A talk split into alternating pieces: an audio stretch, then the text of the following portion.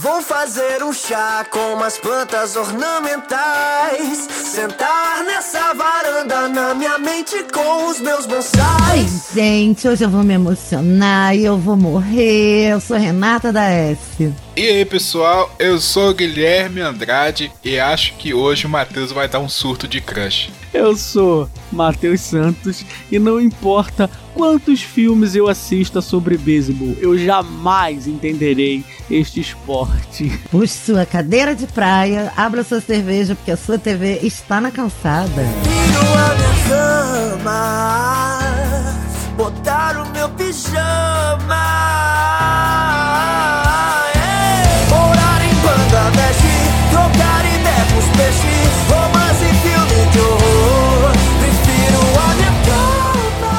Bom, estamos aqui para falar de um filme de 1992. Eu tinha um aninho. Eu era uma lobis mulher descobrindo a minha vida, estava me formando no ensino médio e fui ao cinema sozinha para ver um filme muito legal sobre meninas. Assim nasceu uma paixão que hoje eu falo as falas e canto as músicas, contextualizando. Estamos no auge da Copa de Futebol Feminino e eu achei super pertinente esse tema de como as mulheres entrando no esporte revolucionam o mundo. Falei a beça, militei muito. Sinopse.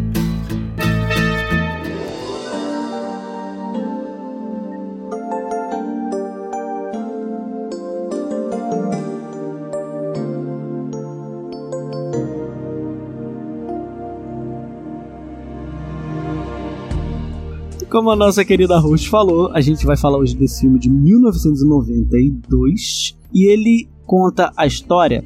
É um drama o seu teor de comédia, que ele conta um relato fictício, porém baseado numa história real do- da época ali da Segunda Guerra. O que, que aconteceu na Segunda Guerra? A grande maioria dos homens nos Estados Unidos foram para a guerra e as mulheres ficaram. E o beisebol era um esporte muito famoso nos Estados Unidos e ainda é hoje.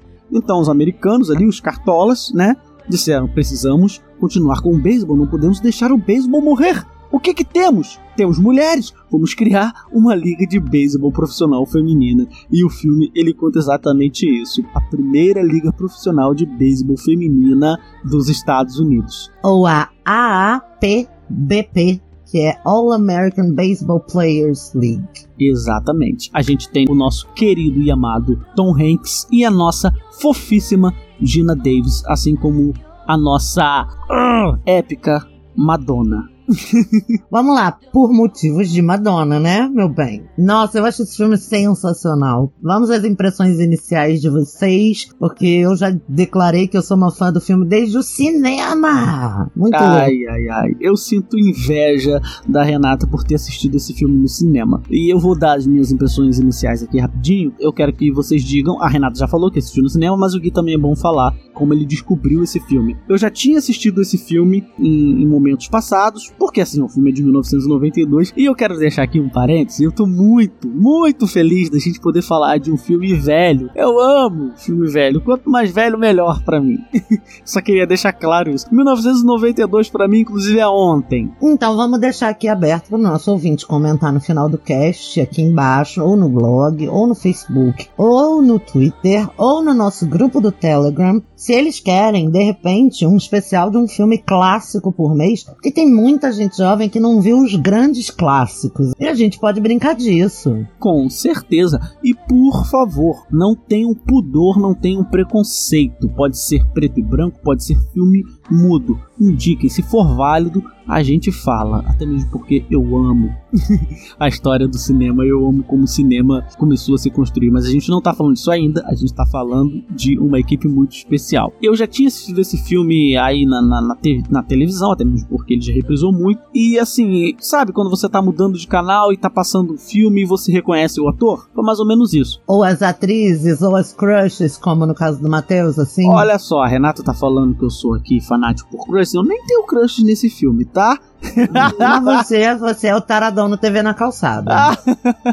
eu vou me manter comportado. Então você viu o filme olha lá, Dina Davis, aquela atriz lá que fez aquele filme. Olha lá o Tom Hanks de Náufrago, de, de Forrest Gump e tal. E aí você para e vê o filme, mas você nunca pega ele por inteiro. Você sempre pega pela metade, você sempre assiste um pedaço. Tô falando do meu caso. E aí surge esse filme pra gente falar, uma indicação aplaudidíssima da nossa host, que felizíssimo dela ter indicado esse filme.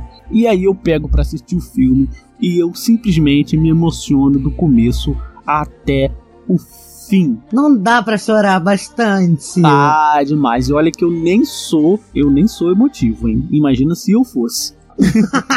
Vai lá, Gui. Cara, eu descobri o filme agora com a indicação. Eu sou muito fã de filmes de esporte. Assim, assisti vários, vários mesmo. É um, é um. Não sei se configura um gênero, mas é um gênero que eu gosto muito. De clássicos aí, como Duelo de Titãs. Tem um que eu guardo no meu coração, que é o 42, A História de uma Lenda que é também sobre beisebol. Sempre que eu descubro algum filme sobre esporte, eu adoro assistir, porque eu acho que tem uma coisa ali de motivacional, né, que, que prende, me prende muito né, nesse filme. E assim, a minha impressão inicial, esse filme me lembrou minha infância, porque eu cresci assistindo Sessão da Tarde era ritual, fazia parte do meu cotidiano. Né? Chegar na escola, almoçar, fazer os deveres, e aí depois assistir a sessão da tarde, emendar ali em alguma coisa que passava a, a, dublagem, ela, é, cara, é incrível, né? Como as vozes te, te, te puxam lá pro, pra aquela época. Aquela dublagem clássica. Sabia, Gui, que existe uma possibilidade de você já ter passado por esse filme na Sessão da Tarde? Porque ele é considerado um clássico da Sessão da Tarde. Se você tiver visto, você deve ter visto ele tão picotado, porque ele é um filme muito longo, né? E na Sessão da Tarde tem que ter uma hora e quarenta no máximo. Durante todo o filme não teve nada que me recordou a nenhuma cena, Entendi. Nada. Não, então você não viu, porque realmente tem cenas muito marcantes, né? Isso, é, tem coisa muito marcante. E, e tem o Tom Hanks, cara. Eu sou fãzaço do Tom Hanks. Gente, ele tá uma delícia nesse filme de canalha desgraçado que dá vontade de dar na cara dele. Verdade. Eu falo que eu vejo dublado, mas tem uma cena que eu falei assim: não, deixa eu ver essa, eu quero ver essa cena legendada para eu ver o Tom Hanks como que ele tá atuando. Ele faz um bêbado muito bom, cara. Qual é a cena? É o primeiro jogo. E lógico, difere muito da, da, da dublagem. Nesse ponto, realmente a dublagem atrapalha. É muito melhor ver legendado do que ver dublado esse filme. Até porque, olha só, uma coisa sobre dublagem e legendagem, mas só um detalhe que é bobagem, mas é importante. Curiosidades da Rê.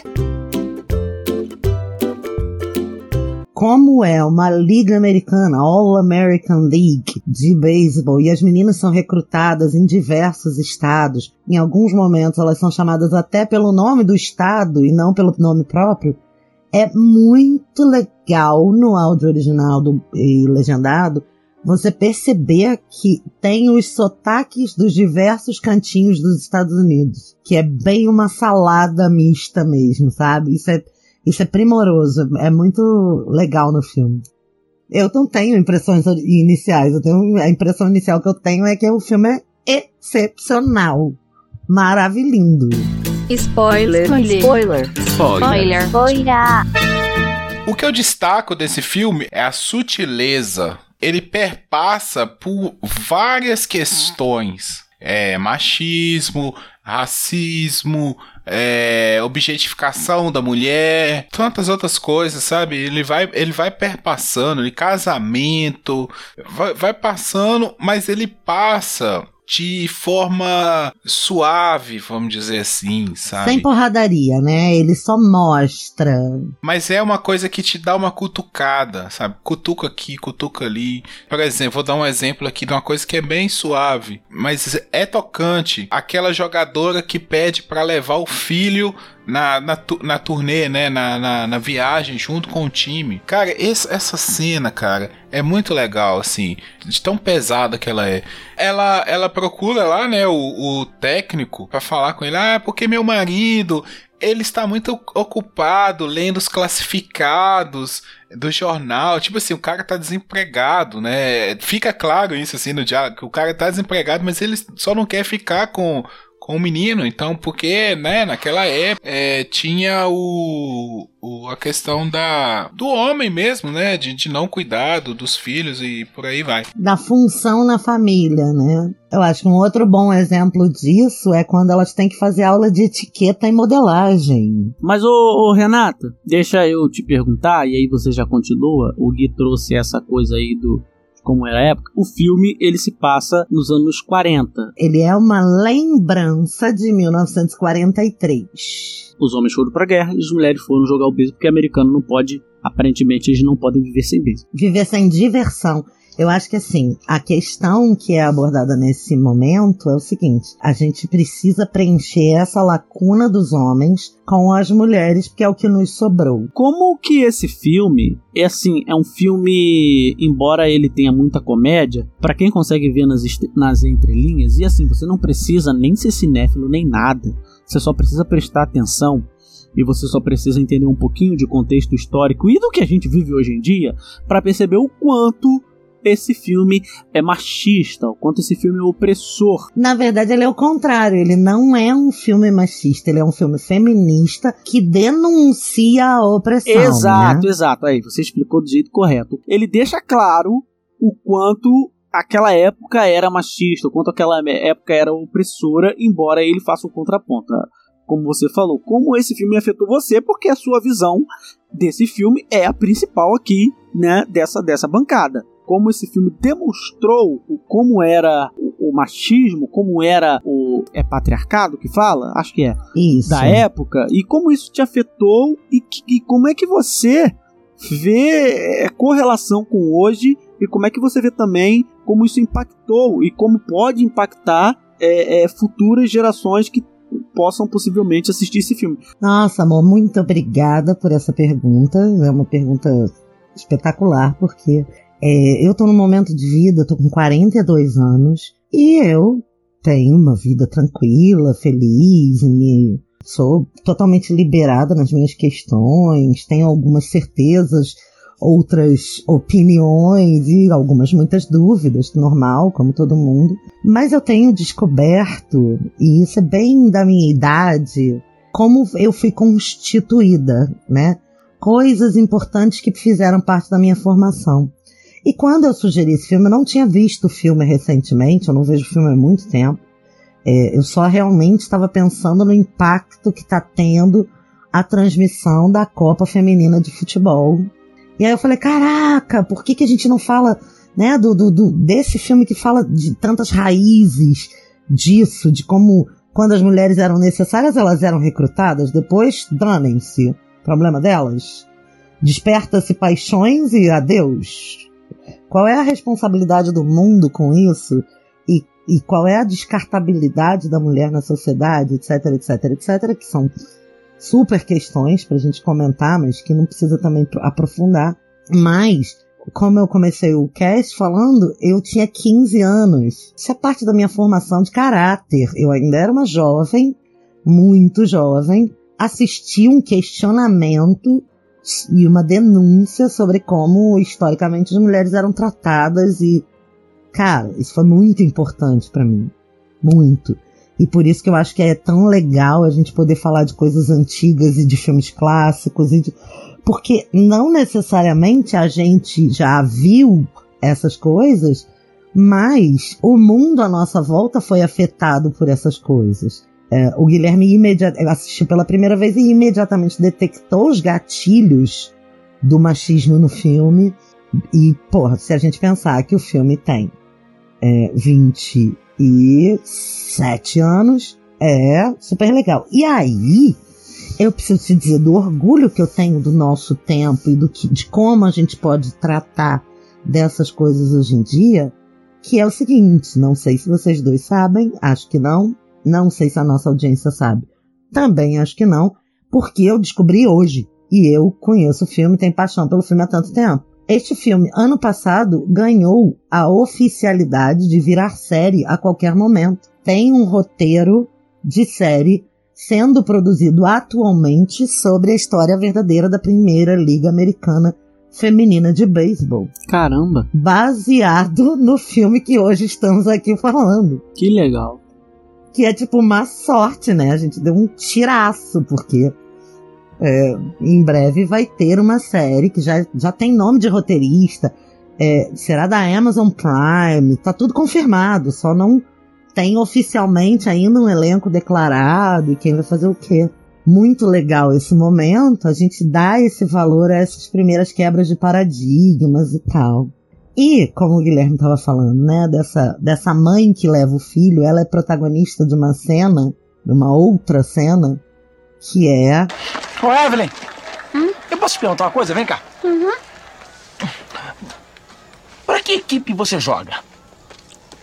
Ah, bom, eu sou do seu time. Não, é, é que eu fiquei na dúvida. Eu não consegui entender por que você arremessou a bola daquele jeito quando nós estávamos ganhando. Elas conseguiram empatar o jogo só por causa da sua incompetência. Vê se usa essa cabeça. Se bem que eu duvido muito que você tenha um cérebro.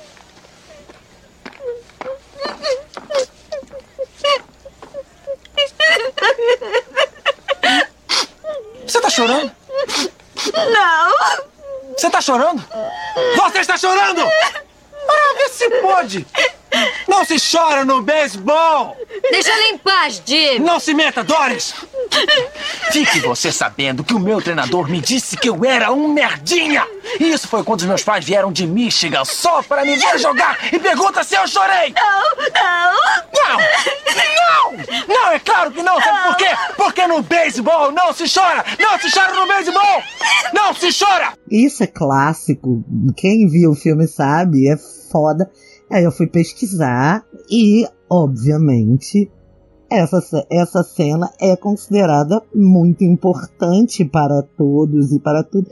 Ela é considerada a 54 frase mais importante de filme da história do cinema. Caraca, isso é importante. Carai. Não é? Isso é muito importante. nesse momento, pra mim, do filme, é o momento em que ele se transforma de um cara que não acreditava, porque ele tava até ali cagando baldes, e ele passa a investir a energia dele em transformar aquilo em, em vida real.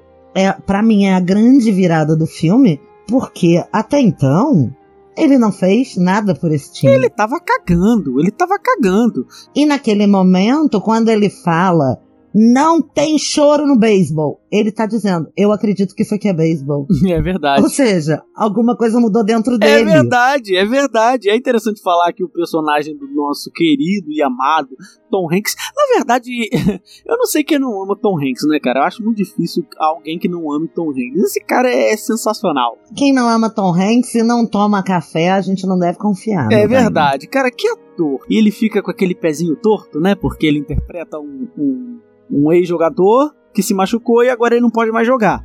E aí, basicamente, o cara chega pra ele, né? O magnata chega e fala pra ele assim: ó, a gente precisa de beisebol, porque americano não pode viver sem entretenimento. Porque se americano ficar sem entretenimento, americano faz merda. Pior é que já tá ruim, né? Porque já estão na Segunda Guerra Mundial. Exatamente. Então precisamos de, de uma liga feminina e você vai ser o técnico. Ah, porra, tá de sacanagem com a minha cara, né? Ele tá esculachado, ele precisa da grana e tal. Aí ele vai treinar o, o time feminino putaço. E ele fica com aquela perninha torta, sabe? Porque ele machucou, né? O personagem dele machucou o joelho. E ele fica com aquela perninha torta. Quem reparou?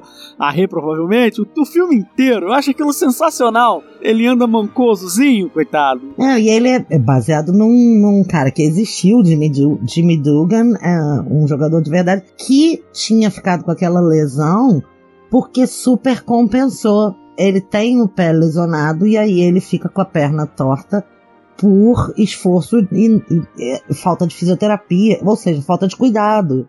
E o filme, ele, ele traz a- aquela coisa da, da frustração que a gente sente ao longo da nossa vida por não chegar aos nossos objetivos. Tem um momento no filme que ele fala com a personagem da, da Dina Davis, que tá maravilhosa nesse filme, Adote. a Dot, né?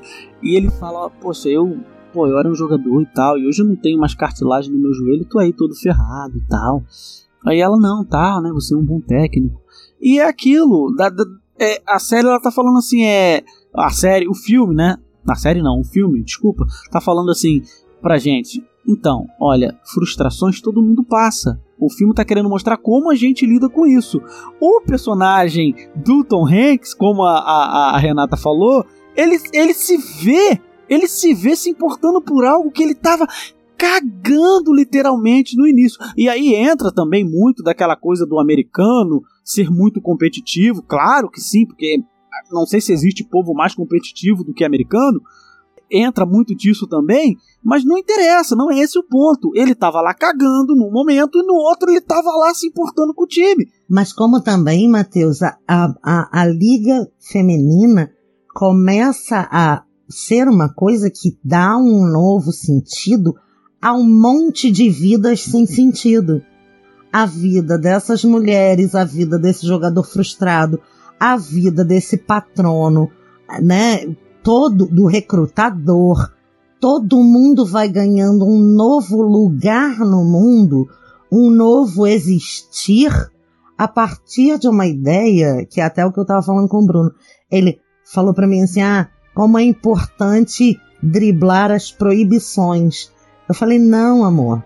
Nesse momento, a gente não está nem falando de proibição.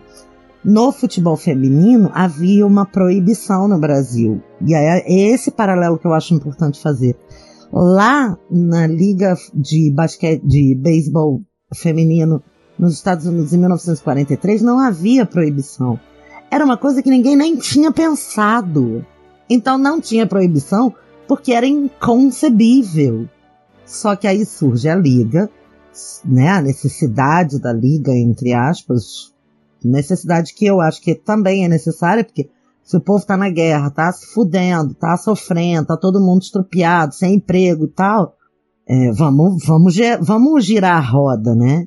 E aí vamos botar as mulheres para girar essa roda e começa a dar um novo sentido para um monte de coisa que estava sem sentido.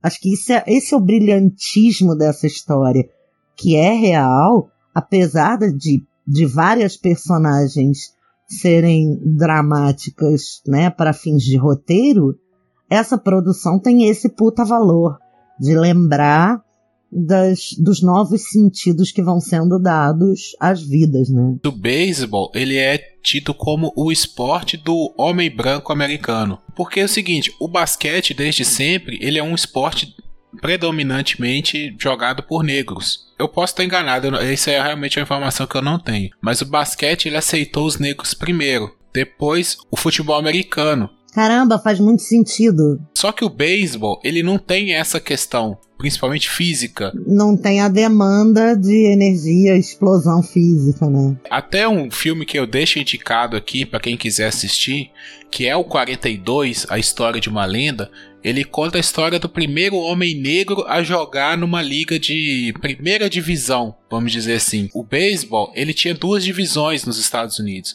A primeira divisão era jogada pelos brancos e a segunda divisão era jogada pelos negros. Então, assim, não, não existia essa mistura. Por que, que eu tô dizendo isso? É simbólico as mulheres jogando beisebol por causa disso. E até essa não aceitação, né? Existe ali algumas cenas de chacota né, das mulheres jogando beisebol por causa disso, porque era um esporte do homem branco, né? Então você pega o, o Yankee, né? Vamos dizer assim, o americano Yankee, o redneck, é o esporte deles. É nem estrangeiros é, sei lá, porto-riquenhos, até europeus, porque o, o beisebol ele é um esporte mundial, ele chegou a ser esporte olímpico, joga-se muito beisebol na América Central, é, no Japão, então, mas não era aceito lá, sabe? Era um esporte dos homens americanos. Então, eu acho muito legal o filme usar isso, né? É mais uma força que o filme ganha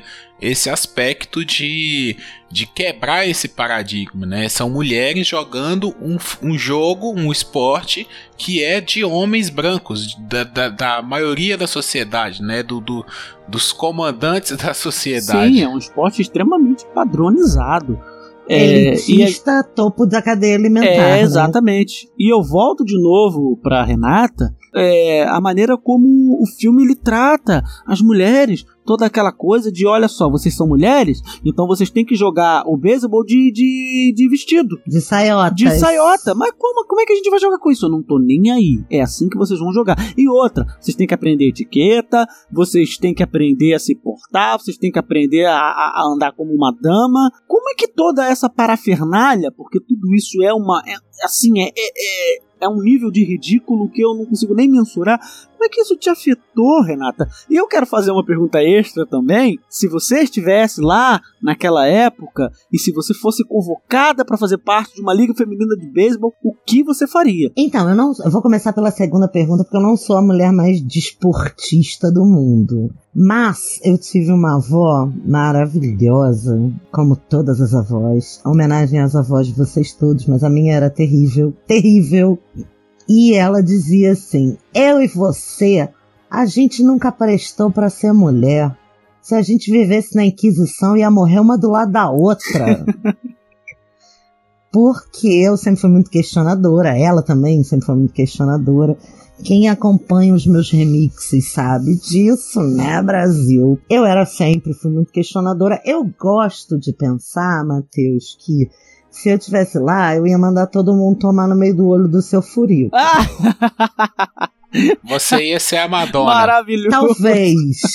Mas, honestamente, eu me identifico muito com as mulheres que ficam tentando botar o técnico do lado delas. Então talvez eu fosse a Rosie O'Donnell, sabe? Porque eu tô pouco me lascando para provar nada para ninguém. Eu sou igual a todo mundo, é mais ou menos aquilo, sabe?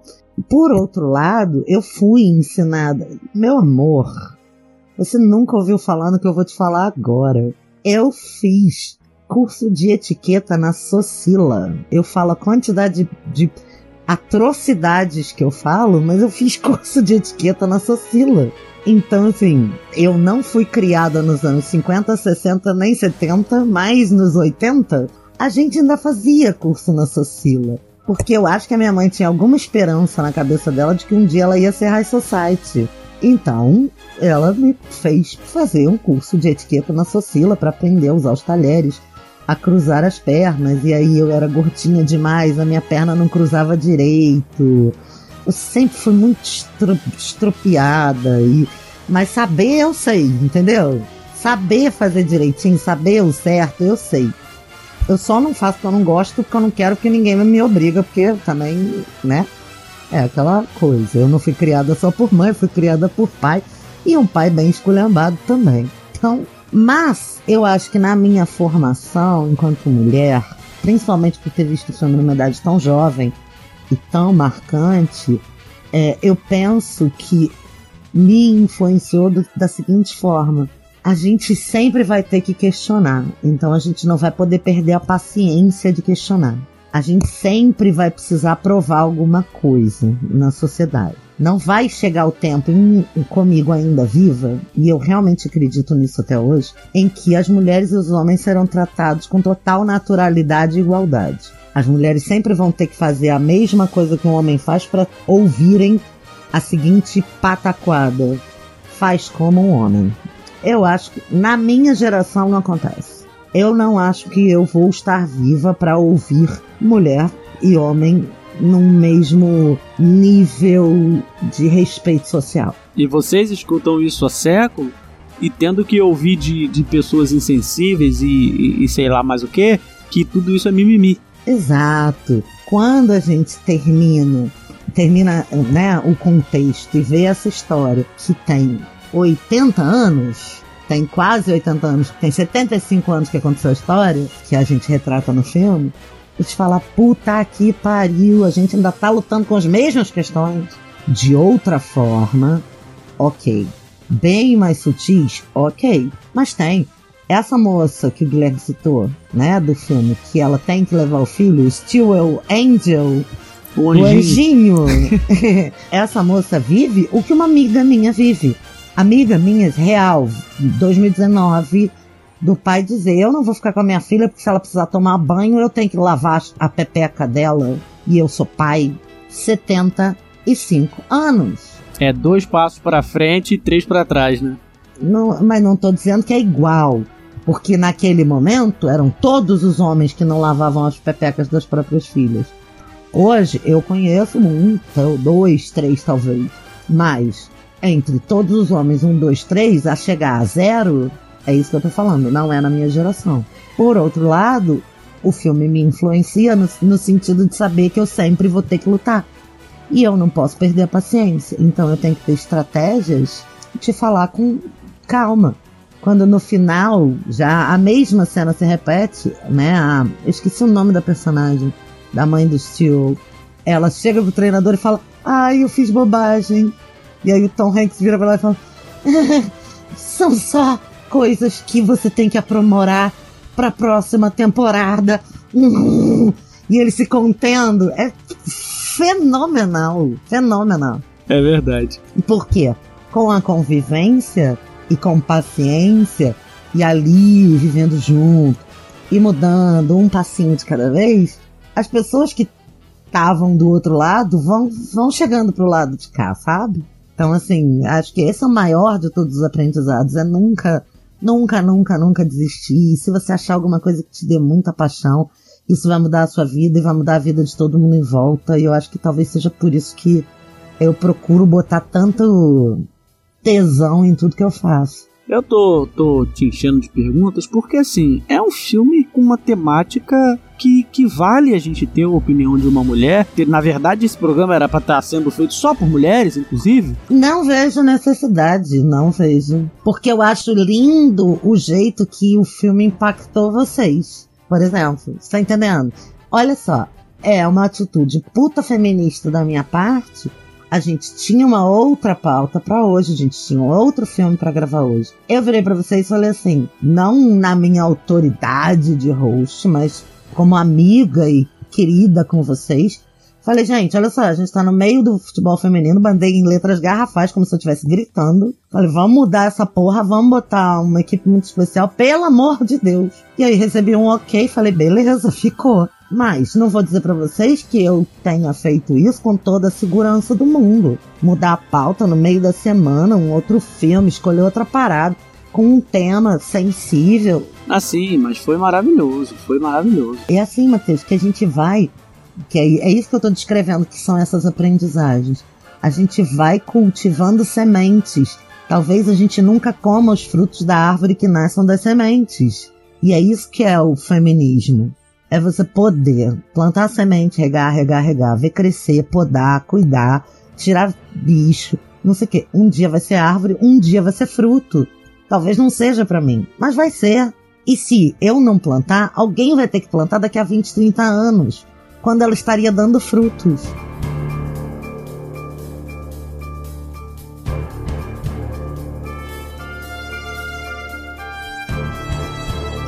Vamos lá, então o filme trata das histórias. É, o filme é muito longo e ele tem, só pra vocês saberem, mais de duas horas de cenas cortadas. Só que ele, no total, na edição remasterizada de 2002, tem duas horas e sete minutos. Que a edição de 2002 é a que conta com a música This Used to Be My Playground da Madonna no final. Que não consta da edição original, que eu não sei como cortaram essa música da edição original. Por quê, né? Merda. Porque a música é maravilhosa. Exato.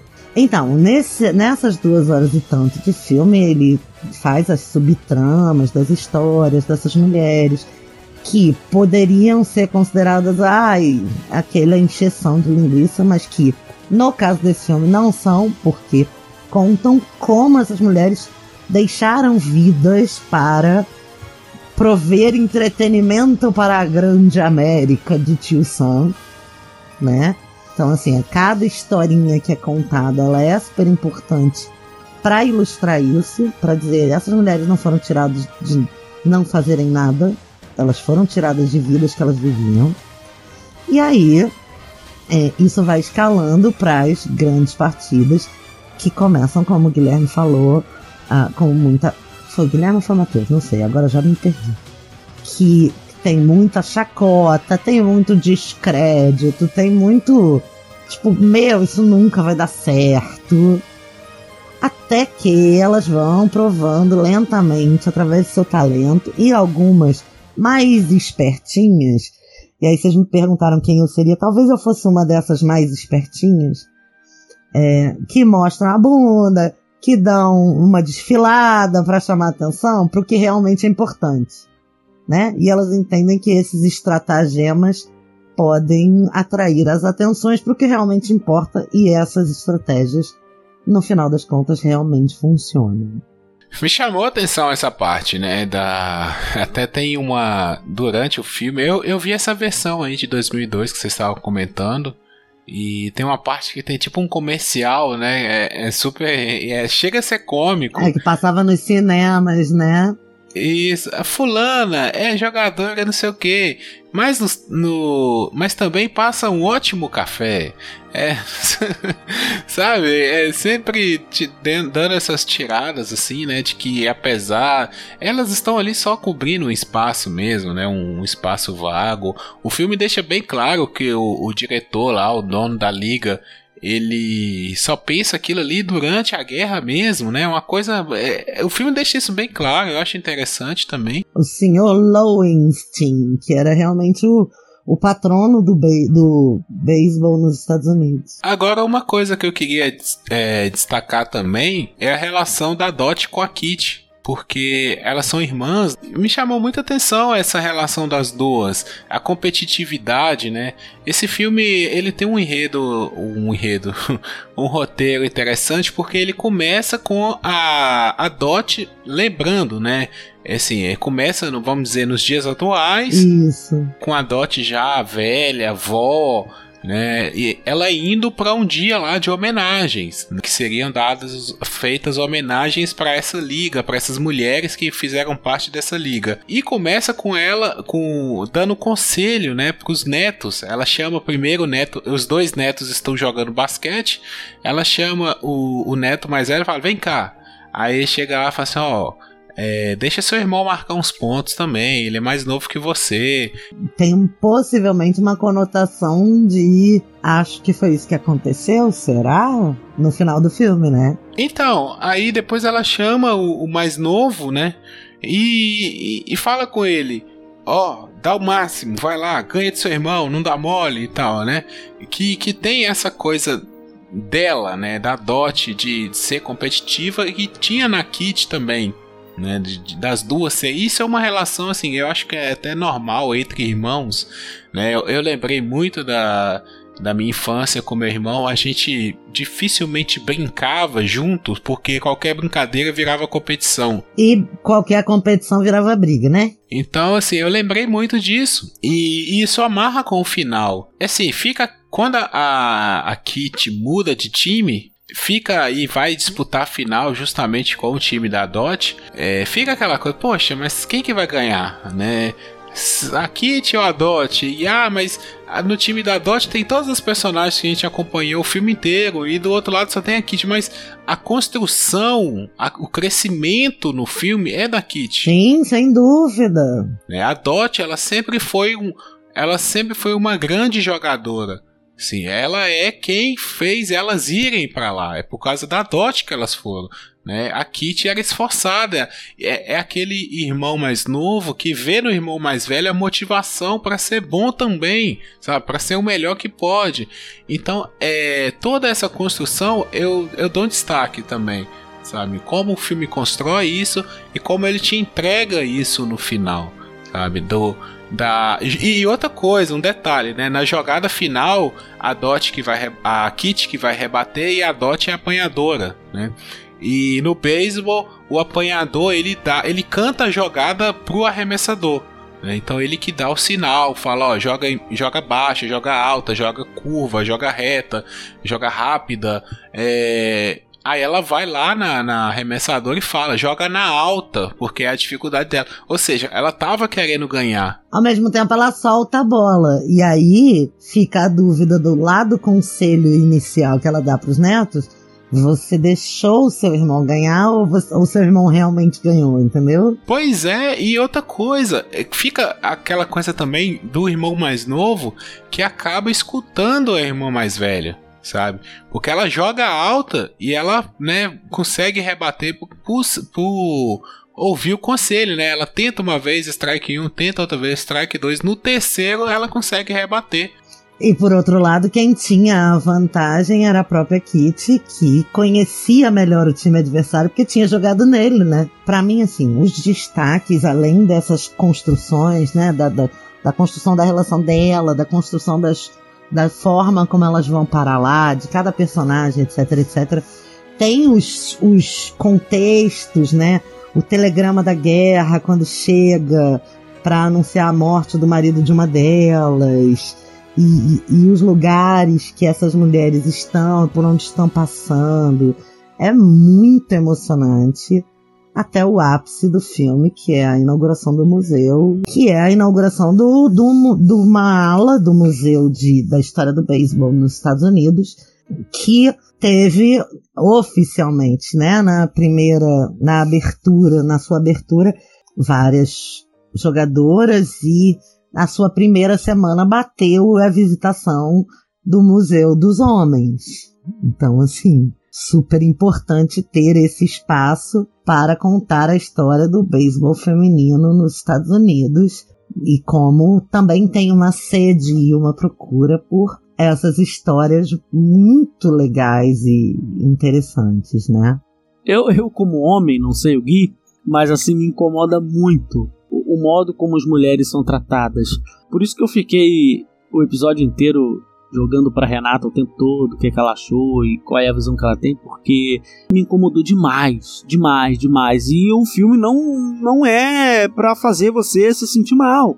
É um, é um, é um filme para você se sentir bem no final. Ele não é um filme sobre o machismo nos anos 40. Ele é um filme sobre uma liga de beisebol que denuncia os, os muitos machismos dos anos 40. Sim, exatamente, exatamente. Só que ele imprime tão bem, de uma maneira tão orgânica em segundo plano a questão do machismo, que pra gente que consegue ter uma visão profunda de tudo que a gente assiste, tá lá imprimido lá, tá lá na nossa cara a questão do, do, do machismo e de, e, e, e de como era desvalorizada, eram, eram desvalorizadas as mulheres. Porque por isso que eu fiquei trazendo para Renata o tempo todo, como esse filme te impactou, né? E, e, e, e, que relação você vê desse filme com hoje e, e pro futuro, porque assim é, é gritante, gente, né? A, o modo como, embora o filme não, não, não, não seja focado nisso, como a Renata falou, é gritante o modo como as mulheres eram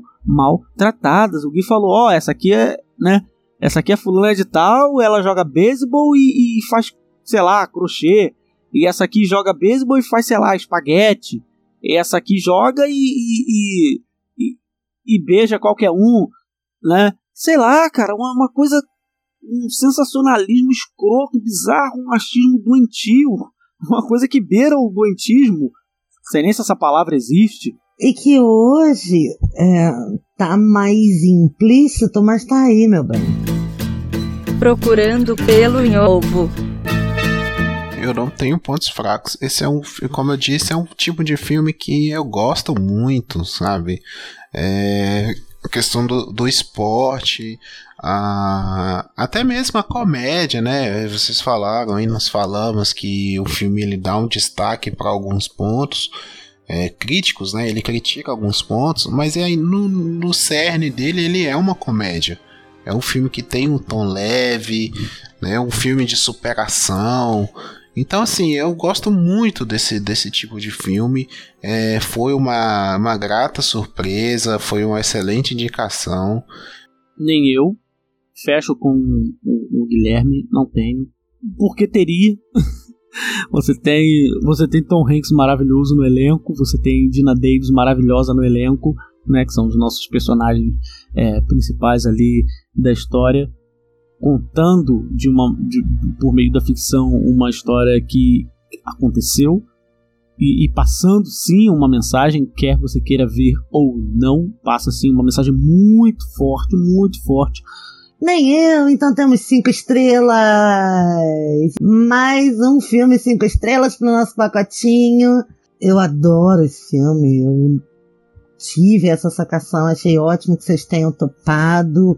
E só espero que nossos ouvintes tenham amado ouvir sobre esse filme tão clássico, com essa idade, com essa avançada idade de 27 anos e que eles possam indicar ou até nem indicar, mas falar não, faz mais clássicos, coisas que vocês conheçam, porque temos clássicos deliciosos. Ou se no temos. dia em que a gente, pois é, no dia em que a gente faz essa gravação, o clássico dos clássicos dos clássicos dos rebeldes brasileiros e norte-americanos, vive, é, curtindo a vida doidado, completa 33 anos. Ah, meu Deus, me segura, me socorre. Exatamente hoje é aniversário de Curtindo a Vida Eu amo Doidado. esse filme com todo o amor que existe. É, não é? Então, quem sabe nossos ouvintes nos estimulam, ou a gente manda eles também tomando furico deles e a gente faz o que a gente quiser. Por favor. Pode ser também. O, epi- o episódio de John Hughes tá Quero vindo aí, muito. gente. É Quero mesmo. Temos, temos John Hughes por aí. Vamos fazer um pacotão John Hughes. Personagens favoritos. É, eu fico com a Dot, porque, como eu disse, eu gostei muito da relação dela com a Kitty. E como eu sou o irmão mais velho, eu me vi muito na Dot. então eu fico com ela, assim. Ela é super carismática. é, muitas coisas eu, eu faria do mesmo jeito que E ela. ela é bem fada sensata, né? Ela é bem Guilherme mesmo, gente. É Vocês que não conhecem o Guilherme, ela é bem fada sensata. Ela toma o comando quando precisa, ela deixa correr solto quando pode, ela é aquela pessoa que fala assim: não, não, não, vamos ter um pouco de racionalidade. Acho que vou deixar o beisebol para ficar com meu marido. Não, não, não, não vou deixar meu marido aqui, é porque dá para eu jogar beisebol também. É bem o Guilherme mesmo. É verdade. Você vê como o pessoal me conhece É já. a fada sensata do papo de calçada. Eu queria falar uma personagem, mas eu acho que a Renata vai falar. Então eu vou falar o Tom Hanks, porque eu gosto muito dele. É, não sei se já falei em outros episódios, mas falei nesse aqui, mas reitero. Sou fã de Tom Hanks. Sou fã desse cara. Também podemos fazer um especial Tom Hanks. Por favor, assim, fácil, fácil, fácil. Esse ator é maravilhoso, esse ator é, é Ou sensacional. dançando no pianinho, que coisa Ah, delícia. coisa fofa. Que é da mesma diretora, né? Tom Hanks é um, é um grande ator. Ele, ele, é- ele é sensacional. Eu gosto de como ele, ele se entrega pro personagem, sabe? De como ele, ele abraça cada personagem que ele faz. Seja um filme com hype, seja um filme com orçamento gigantesco, seja um filme que pra, pra, pra, pra TV, seja um... Meu amor, você já viu o clipe da Lily Allen que ele faz? I really, really, really, really, really, really like you. Eu não vi não, eu quero ver. Então é isso, fico com Tom Hanks. É, é um ator que eu sempre fui fã desde de, de moleque, sabe? É, e ele tá, ele tá muito bem nesse filme. Ele, quando ele tem que ser um babaca, ele atua magistralmente e você vê um babaca. Quando você vê um cara que tá mudando, que tá percebendo que, que, que, ele, que ele tem que mudar, né? Que é o personagem dele, que a gente não, não acabou não citando no filme, mas ele interpreta um cara frustrado e, e tem problema com o alcoolismo e ele, né? Ele, ele, ele não quer ser aquele cara. Ele é porque a vida jogou ele naquilo. Ele não pode servir ao país dele, né? Lembrando que a gente está falando de um filme que se passa num país extremamente patriota, que é os Estados Unidos. Ele não pode servir ao país dele, né? Na guerra. E ele não pode jogar mais beisebol, que é o esporte da vida dele. E o que sobrou para ele foi treinar um, um time de mulheres, né? Num país extremamente machista, numa época extremamente machista. Então, assim, é um nível de frustração que não tem nem como quantificar. E você tem o Tom Hanks nessa, nessa vida, interpretando esse personagem. E ele consegue entregar uma atuação magistral. É, a gente sempre cita aqui, pelo menos eu e o Gui, a gente sempre puxa pra, pra, pra dublagem. Eu só queria deixar registrado aqui, já que eu falei do Tom Hanks, uma ótima atuação do Marco Ribeiro, que é o dublador do Tom Hanks. Maravilhoso. Esse cara é, é- é sensacional. É um, é um grande ator. É um grande ator. É um grande intérprete. E ele faz o Tom Hanks magistralmente. Ele não deixa faltar nada para a atuação que o Tom Hanks entrega. Eu só queria deixar registrado. E eu fico com o Tom Hanks. E você, minha querida Renata? Então, cara, eu não sei quem você acha que eu ach- achou que eu ia falar. Talvez o Steel Angel? Eu achei que você fosse falar Madonna. Ah, não. Então, eu. O, o meu problema com esse filme é que eu não consigo eleger quem é melhor. Eu não consigo elencar um personagem favorito. Eu amo a personagem da Madonna, mas eu amo talvez mais a personagem da Rose O'Donnell. Eu amo o Steel Angel, amo a mãe dele. Eu sou completamente apaixonada. Eu preciso fazer uma menção honrosa ao Bill Pullman, que naquela época, coitado do Bill Pullman, só fazia corno. entendeu? Ele era o Murilo Rosa dos Estados Unidos. Para quem não conhece Murilo Rosa, referências Google, por favor. É, porque ele é o, o coadjuvante do coadjuvante de todo filme que precisa ter um cara com uma cara de bonzinho. É o Murilo Rosa, correto? Tô falando merda? Não tá, não. É a mesma coisa. E o Bill Pullman, coitado, é um grande ator, já se provou um grande ator, mas só fazia figurante de luxo naquele momento. Então, vamos dar aqui os louvorizinhos pro Bill Pullman. Tem também aquela menina que eu esqueci o nome, que é a irmã da, da Ellen, da Helen Hunt. Ela fazia a irmã da Helen Hunt em Mad About You, era uma doida neurótica, psicopata. Também é uma ótima atriz, ela faz uma pseudo figurante de luxo, ela é uma das meninas da equipe. E aí, na falta de conseguir escolher alguém que eu ame mais nesse filme, porque eu amo a todos, eu vou amar a cena final, em que as verdadeiras jogadoras da All American Girls Professional Baseball League, uh, ou seja, a Liga Americana de Meninas do, profissionais do beisebol dos Estados Unidos, elas no ano de 1992, já com idade, se reúnem para formar dois times, o de camisa branca e o de camisa azul, e jogar uma partida real para ser filmada para terminar o filme. Aí você tá falando da cena que me fez chorar. Só essa, só. Exatamente. As profissionais reais da história, as verdadeiras protagonistas desse filme, vão ficar com o meu personagem favorito hoje, porque eu não consegui eleger um. Nem tem como não se emocionar com essa cena, né? que coisa maravilhosa. É lindo! Momento ai que inveja de vocês. É, é um filme muito gostoso, cara. Assim, de, eu assistiria ele novamente muito fácil, mais de uma vez.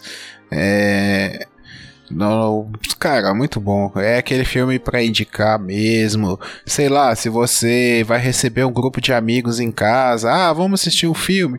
Põe esse filme, cara. Vocês vão se divertir, vão se emocionar, sabe? Chama, chama a família. É claro que eu tenho inveja de quem ainda não assistiu esse filme. Mas assim, é, é, primeiro de tudo, e eu não posso deixar esse cast terminar sem falar, eu agradeço muito a Renata por ter indicado esse filme pra gente ver.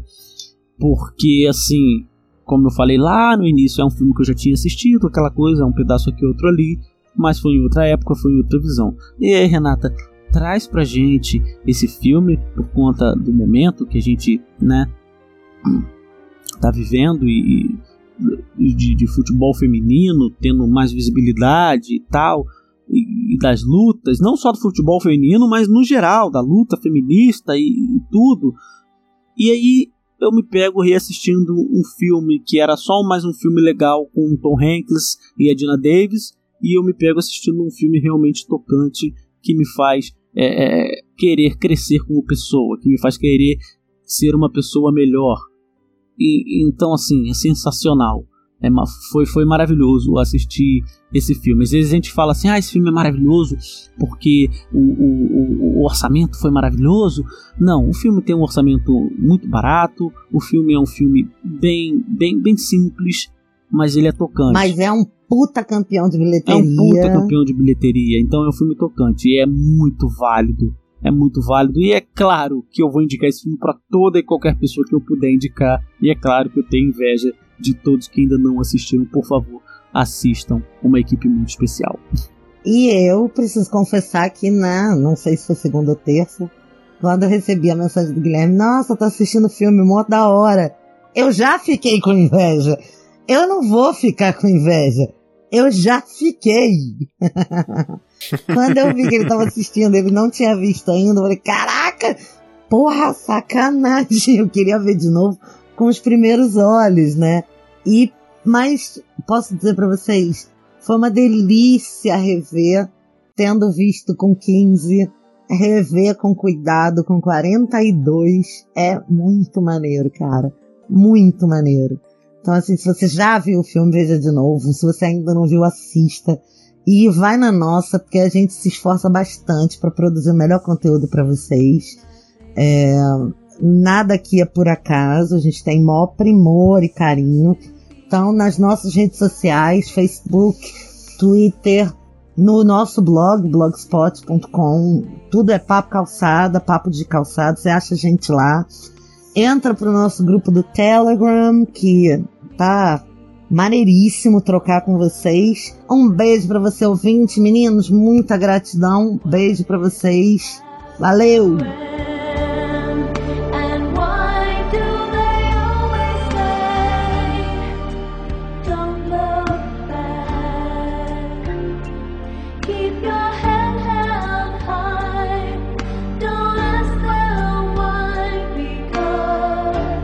Eu acho que beisebol é só uma desculpa para americano comer cachorro quente.